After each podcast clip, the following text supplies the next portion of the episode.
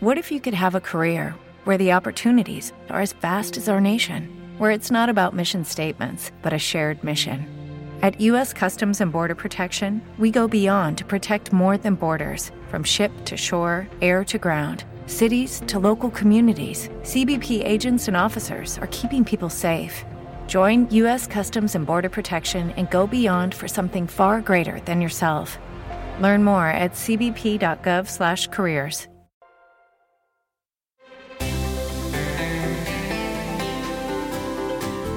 Mediodía Cope, El Espejo. Estar informado.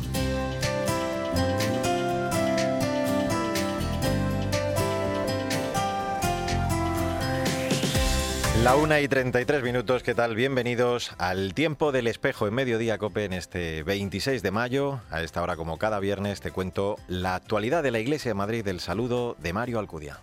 Es una jornada para recordar, para ver el rostro materno de la Iglesia, para ver el rostro de la Madre Iglesia en esas personas que sufren y que tienen que caminar con el dolor por la pérdida de un ser querido que hayan perdido en un siniestro vial, o porque a lo mejor tal vez sus familias o ellos mismos hayan sufrido las consecuencias directas de un siniestro vial y ahora se encuentran en una situación de sufrimiento, en una situación de, de dolor en algunos casos, en situaciones trágicas y de desesperación. Pues la jornada de enjugar las lágrimas viene a recordar a estas personas, a su sufrimiento, a ponerlas a su lado, es el delegado de Pastoral del Tráfico de la Archidiócesis de Madrid. Bienvenido, Nieto, hablándonos de la octava jornada en Jugar las Lágrimas, organizada por Pastoral de la Carretera, que va a celebrar el miércoles en la festividad litúrgica de la visitación de María su prima Isabel, con una Eucaristía a las 11 de la mañana en la Basílica Parroquia Concepción de Nuestra Señora, que va a ser además emitida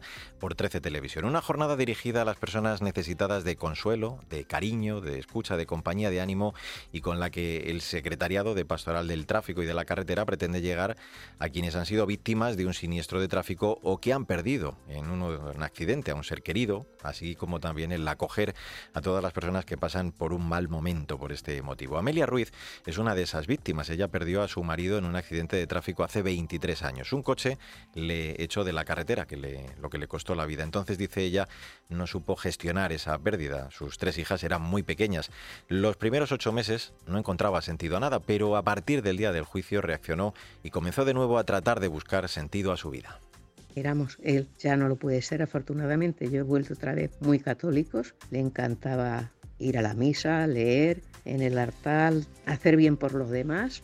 Nuestro tiempo libre lo dedicamos a hacer bien por los demás. Y bueno, pues después de los ocho meses empecé a decir que, a pensar que yo era una egoísta por no hacer lo que hacíamos antes. Y así sigo. Eh, doy clases voluntarias, Voy a las cárceles con una psicóloga que también da clase allí y, bueno, a eso dedico mi tiempo. Mis hijas han crecido y están muy bien, pero todavía no puedo evitar, perdón, hablar de mi marido y no llorar, porque eso lo hago diariamente. Por eso digo que, que, creo que no he sabido gestionarlo todavía, aunque hago las cosas que hacía con él. Hay que gestionarlo, ser fuerte y salir adelante. Bueno, pues recordamos esa jornada en Jugar las Lágrimas que vamos a celebrar, como te decía, el miércoles en la festividad litúrgica de la Visitación de María y esa Eucaristía a las 11 de la mañana en la Basílica Parroquia Concepción de Nuestra Señora. Ahora a la 1 y 36 minutos lo que hacemos ya es hablar de otros asuntos, de la actualidad de esta Iglesia de Madrid en este espejo en mediodía COPE en este cuarto y último viernes de mayo.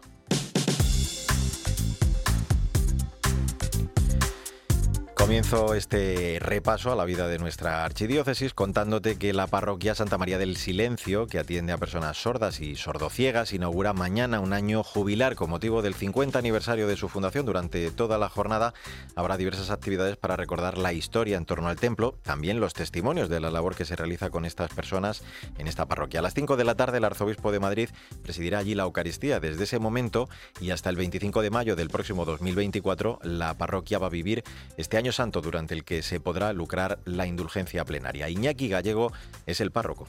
Le damos muchas gracias a Dios por Santa María del Silencio, la parroquia, que tiene la imagen muy bonita.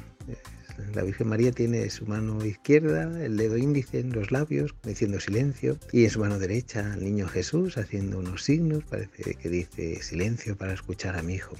Pues le pedimos a Dios que nos haga también contemplativos para que luego, después de la oración, entremos en acción con mucha eficacia espiritual. Que Dios nos ayude en esta tarea tan bonita que es llevar el amor de Dios al mundo. La Comunidad de Madrid ha celebrado esta semana el Día de los Gitanos Madrileños con la entrega de la decimotercera edición de los premios Enrique Maya. El premio especial que reconoce la labor de integración y promoción del pueblo gitano recaía en Rosalía Vázquez, presidenta de la Asociación de Mujeres Alborea, en la categoría individual, y la Hermandad de los Gitanos en la colectiva. El teniente de hermano mayor de la Hermandad de los Gitanos, precisamente, Miguel Ángel Hernández, agradecía así este reconocimiento. Este motivo gesto es el que hace que trabajemos sin descanso por la tan necesaria hoy en día caridad, formación y el culto. Seguiremos trabajando también por acercar siempre el catolicismo a los hogares de, las familias gitanas. Quiero agradecer también a todas las hermandades y entidades gitanas de España que trabajan y colaboran siempre con el pueblo gitano por esa integración social, por esa ayuda sin descanso. De corazón, este premio es para todos vosotros, para los hermanos de la Hermandad de los Gitanos de Madrid. También de corazón, gracias siempre por estar ahí cuando se necesita.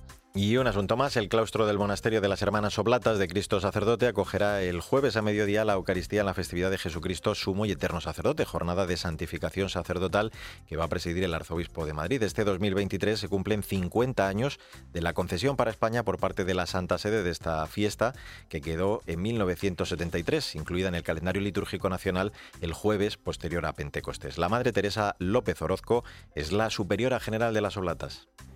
La institución de esta fiesta litúrgica, relativamente moderna, es una muestra de la estima de la Iglesia por el don del sacerdocio recibido de su Señor. Y si hace 50 años la cuestión de cómo entender el ministerio sacerdotal era un punto neurálgico en la Iglesia, actualmente no lo es menos. Y para no perder el norte, sigue siendo necesario contemplar a Cristo y este sacerdote. Bueno, pues así hemos llegado a la 1 y 39 minutos. Enseguida vamos a hablar de otra ordenación, en este caso de cinco nuevos diáconos permanentes en nuestra archidiócesis. Ya mismo vamos a hablar y conocer a fondo este ministerio con uno de ellos. Le saludamos en un instante en este espejo de Madrid, en Mediodía Cope. Síguenos en Twitter en arroba cope y en facebook.com barra cope. Al caer la tarde, Expósito. En la frontera entre Rumanía y Ucrania.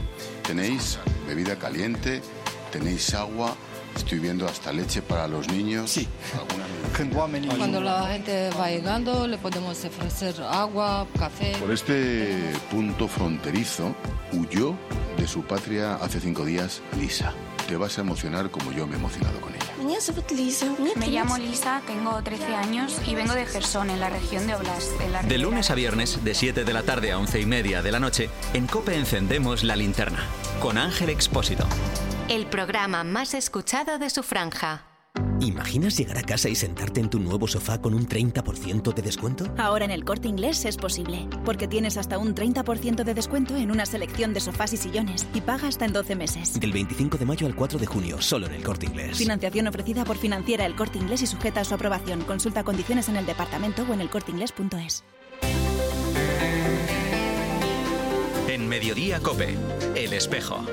Estar informado.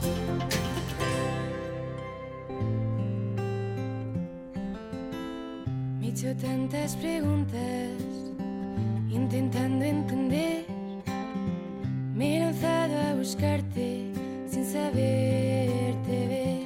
La 1 y 41 minutos, soy Mario Alcudia, gracias por seguir con nosotros en este espejo de Madrid, en Mediodía Cope, en este viernes 26 de mayo. Mi misión junto con mis hijos es la de acompañar, animar y compartir cada uno de los momentos durante los años de formación como de lo que será el Ministerio de Aconal. Para mí es una gracia experimentar que a través de mi marido y su vocación de Aconal somos familia elegida y nos sentimos implicados a colaborar en el anuncio del reino vivido desde el servicio sabiendo, como decía Santa Luisa de Marillac, que Dios pide una gran pureza a los que le sirve.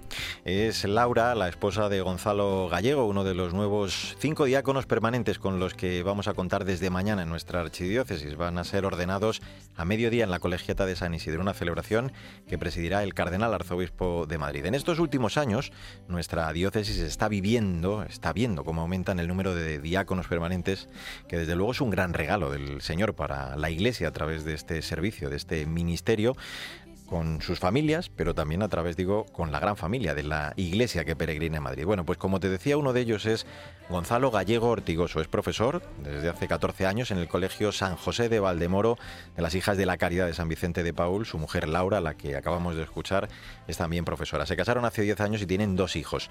Así que voy a saludarle ya. Hola Gonzalo, ¿cómo estás? Gracias por atendernos. ¿eh? Buenas tardes, Mario. Muchas gracias a vosotros. Encantado de saludarte. Y estamos a menos de 24 horas, decía, de ese importante momento para, para tu vida, para la de tu familia.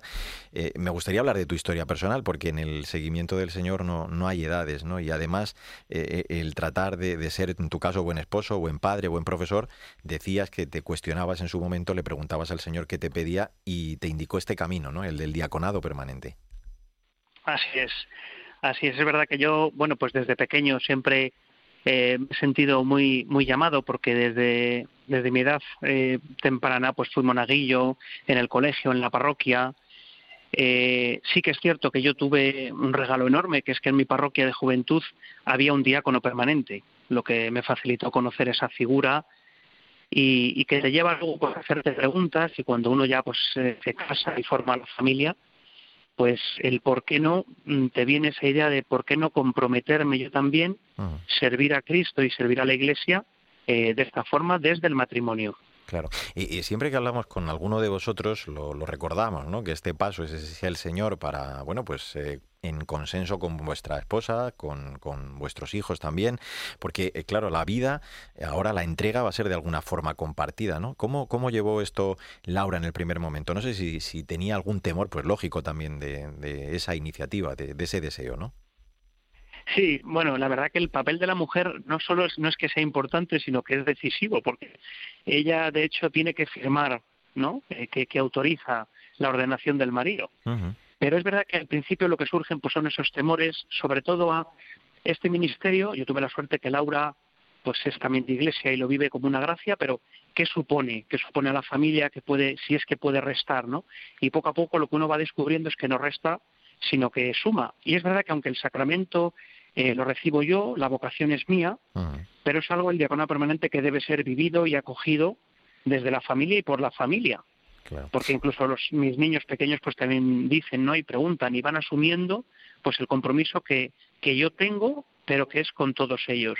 Mm. Hablaba antes de que eres profesor del Colegio San José de Valdemoro, de las Hijas de la Caridad de San Vicente de Paul, por tanto, en tu vida, bueno, en vuestra vida, en la de tu esposa, que decía que también es profesora, pues me imagino que, que está muy presente, ¿no? Ese carisma de las Hijas de la Caridad. Eso también, de alguna forma, habrá tenido, ¿no? Gran influencia en, en el origen, quizá, de esta vocación.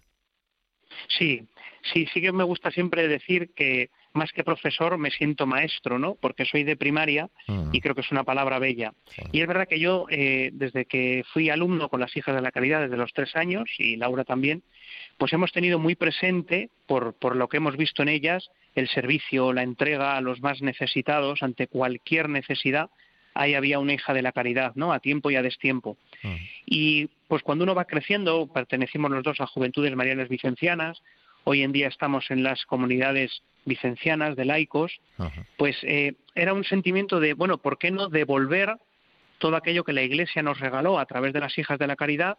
Pues ahora nosotros también servir a Cristo y a la Iglesia y por supuesto un vicenciano, pues el servicio Cristo servidor va unido. Ah, lo estás contando tú, es un servicio y, para poder ser ordenado el camino ha pasado, entre otras cosas, bueno, pues por el estudio, por el discernimiento, el crecimiento, ¿no? También en esas virtudes evangélicas de, de la oración, de la obediencia, de la comunión fraterna. Eh, cuéntanos, Gonzalo, grosso modo, cómo han sido estos años de, de preparación y de formación precisamente para, para este gran momento de mañana. Pues mira, Mario, después de, de, un discernimiento con los formadores y de, de, aceptar que comiences el camino, hay un año de propedéutico, que es un poquito de discernir y de ver, y luego tenemos que hacer eh, ciencias religiosas, la carrera que nosotros en Madrid la hacemos en la Universidad de San Damaso.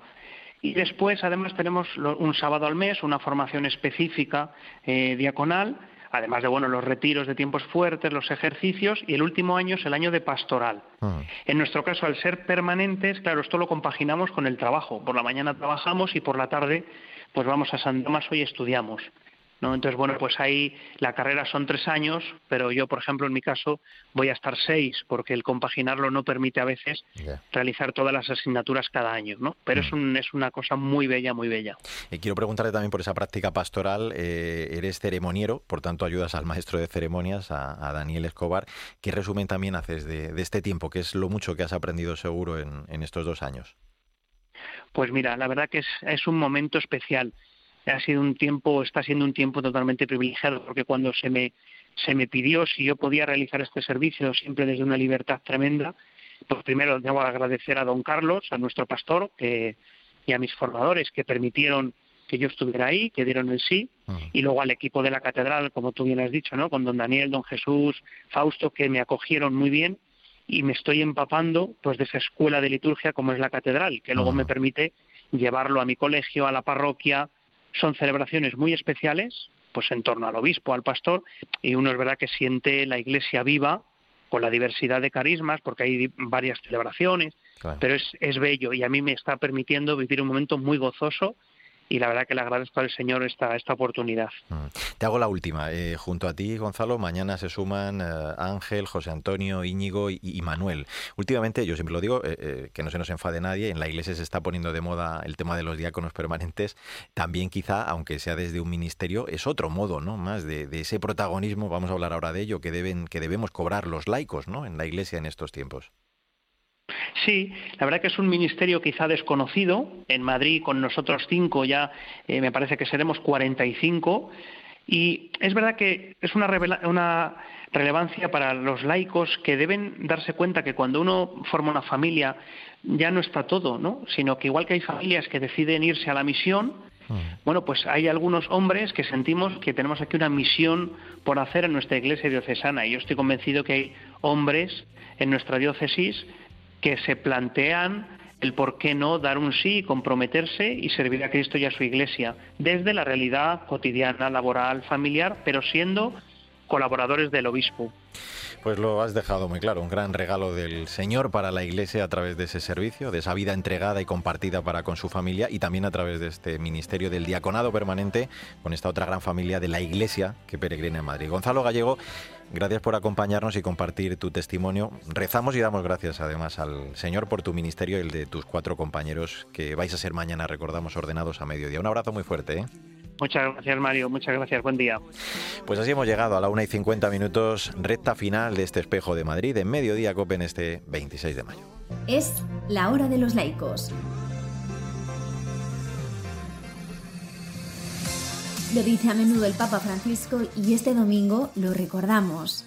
Vivimos en una sociedad individualista marcada a golpe de clic, de likes. Así suena el vídeo realizado por la Conferencia Episcopal Española con motivo del Día de la Acción Católica y del Apostolado Seglar que se celebra en la solemnidad de Pentecostés este año con el lema Juntos anunciamos lo que vivimos, con el que se nos invita a todos los bautizados, especialmente a los laicos, lo decíamos ahora en esa entrevista con Gonzalo, a tomar conciencia de la importancia del anuncio explícito de Jesucristo con palabras y con obras.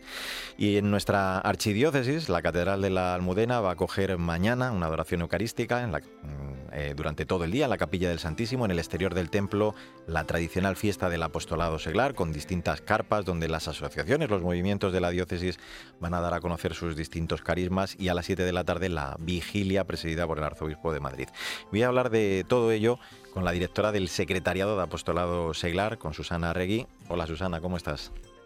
Hola, buenos días. Buenos días. La verdad que hablan con mucha claridad los obispos en su mensaje de este año. Dicen que estamos asistiendo a una situación de, dicen ellos, de esquizofrenia creyente, ¿no? Porque se ha establecido una contraposición entre la vida de fe y la vida cotidiana. Y esto nos obliga, Susana, a esa conversión pastoral que pasa por situar el primer anuncio como el núcleo y el eje de nuestra labor, ¿no?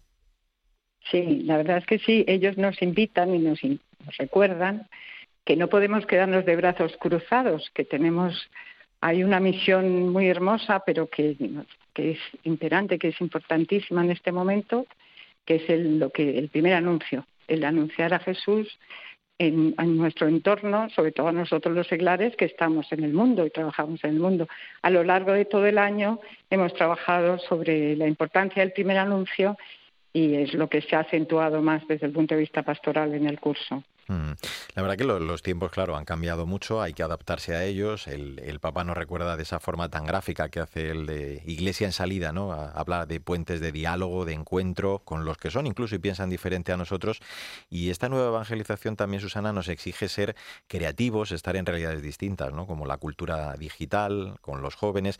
Todo eso hay que tenerlo muy en cuenta, ¿no? De cara a este, bueno, pues gran primer anuncio de nuevo que estamos diciendo que, que nos corresponde hacer a todo el pueblo de Dios. Sí, eh, sí, a veces nos cuesta un poco, sobre todo los que somos ya un poco más mayores, entender que, que la forma de comunicarnos está cambiando. Eh, tenemos medios que pueden llegar muy lejos y que es verdad que tenemos que saber utilizarlos bien, pero ahí tenemos un potencial que tenemos que conquistar, que tenemos que saber aprovechar y también yo pienso que tenemos en ese mundo digital también eh, plasmar nuestra, nuestra, nuestro ser de cristianos, ¿no?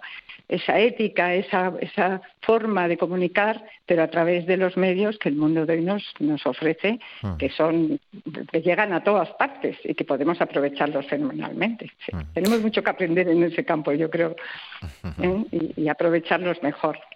Nos dice eh, Francisco muy acertadamente que, la Iglesia no crece, ¿no? Nos lo viene diciendo desde el inicio de, su pontificado por proselitismo, sino, dice él, por atracción, por el testimonio. Ese también es un punto importante, ¿no? En esa hoja de, ruta por donde pasa este nuevo Pentecostés que, que exige este tercer milenio. Sí, la verdad es que yo creo que en ese sentido la Iglesia nos está recordando últimamente que tenemos que ser una iglesia abierta, una iglesia en salida, donde tenemos que acoger y, aceptar y, querer a todos. Y eso nos va a exigir un punto de humildad también, pero yo creo que es como lo hizo Jesús. ¿no? Jesús no rechazaba a nadie y tenemos que, escuchar al otro para mostrar el rostro que queremos mostrar, que debemos mostrar, que es el rostro de la misericordia de Dios. Y entonces, sí, yo creo que nuestra iglesia es tal como lo están haciendo, lo está haciendo ya la iglesia. Mm. Estamos hablando de, ese anuncio, quizá los no creyentes, ¿no? Por lo que yo estoy entendiendo, mm. pero también, claro, hay situaciones muy diversas, ¿no? Personas que sufren, que, se sienten marginadas, eh, que pasan, que atraviesan situaciones de, muerte, de tristeza, de falta de esperanza. Eso también es un gran reto, ¿no? Eh, en ese anuncio del Evangelio, Susana. Yo creo que tenemos que escuchar al otro y, aprender a ponernos en la situación del otro. Eh, como muchas veces ha dicho el, Santo Padre, ¿no? Tenemos que ser un hospital de campaña donde tengamos que escuchar, acoger y comprender el sufrimiento del hermano. Que además nosotros en la misma iglesia dentro somos también nosotros, también lo vivimos y lo sufrimos. Es que no somos ajenos a la realidad del mundo, ¿no? sino que lo estamos viviendo y comprendiendo. Y yo creo que, yo creo que en eso estamos, y que no dudo que, que todos los católicos y que todos los laicos estemos así, en disposición de acoger y entender al otro. ¿no? Yo creo que la Iglesia es la madre que tiene la posibilidad de hacerlo. Me, queda tiempo para preguntarte todavía por lo que vamos a vivir precisamente, ¿no? Enunciaba yo esos actos así, grosso modo, al, comienzo, que vamos a poder vivir para, para, celebrar precisamente, para dar testimonio de todo ello eh, este fin de semana, mañana y pasado en, nuestra catedral. Susana, cuéntanos. Pues mira, Mario, al principio eh, lo que queríamos sobre todo era, con ese lema de juntos anunciamos lo que vivimos, queríamos hacer también una manifestación pública de quiénes somos, ¿no? De todas las realidades de movimientos, asociaciones, realidades eclesiales. Mm. Lo que pasa que eh, ante la situación del tiempo que estamos viendo, desde hace un rato nos hemos visto obligados a pensar si no deberíamos de suspender la parte externa eh, bueno, porque parece ser que va a llover mucho. Ah. Entonces, bueno, nos preocupa la, seguridad de la gente que, vaya a estar con las carpas. Pero sí vamos, seguro que vamos a mantener la parte de adoración y sobre todo lo más importante, la vigilia de Pentecostés, donde queremos que sea un encuentro y una manifestación de todos los seglares de Madrid. Eh, nuestra idea es que todos llevemos un signo para que se visualice las diversidades y la unidad en la diversidad. También va a haber un coro formado por movimientos, asociaciones y parroquias para que también como signo de unidad Y yo creo que es una celebración que en torno a nuestro pastor, en torno a don Carlos, Ah. es el momento que podemos manifestar unidos y juntos, vamos a decir lo que vivimos, que no es otra cosa que experimentar eh, la resurrección del Señor y la llegada del Espíritu Santo que tanto necesitamos. ¿verdad? Pues estamos llamados de un modo propio y peculiar a ser esos testigos del Evangelio en el corazón del mundo. Lo vamos a hacer eh, mañana, eh, aunque el tiempo pues eh, vaya a ensombrecer un poquito todo esto, pero a partir de las 7 de la tarde también con esa vigilia y ya luego el domingo a mediodía en la misa, ambas presididas por el arzobispo de Madrid. Susana Regui, feliz día de Pentecostés por adelantado, feliz día de la acción católica y del apostolado seglar. Un abrazo fuerte. ¿eh? Y Gracias. ahora Pilar García Muñiz sigue en Mediodía Cope contándote más historias y toda la información de este viernes, de este 26 de mayo. Nosotros volvemos con la actualidad de la Iglesia de Madrid dentro de siete días en nombre de todo el equipo. Sandra Madrid, Mila Sánchez, el saludo de Mario Alcudia. Que te vaya bien.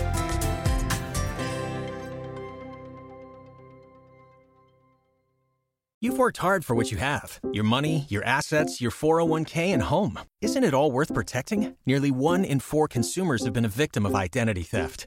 Lifelock Ultimate Plus helps protect your finances with up to $3 million in reimbursement. Lifelock alerts you to identity threats you might miss. And if your identity is stolen, your dedicated US based restoration specialist will work to fix it. Let Lifelock help protect what you've worked so hard for. Save 25% off your first year on Lifelock Ultimate Plus at lifelock.com slash aware. Terms apply.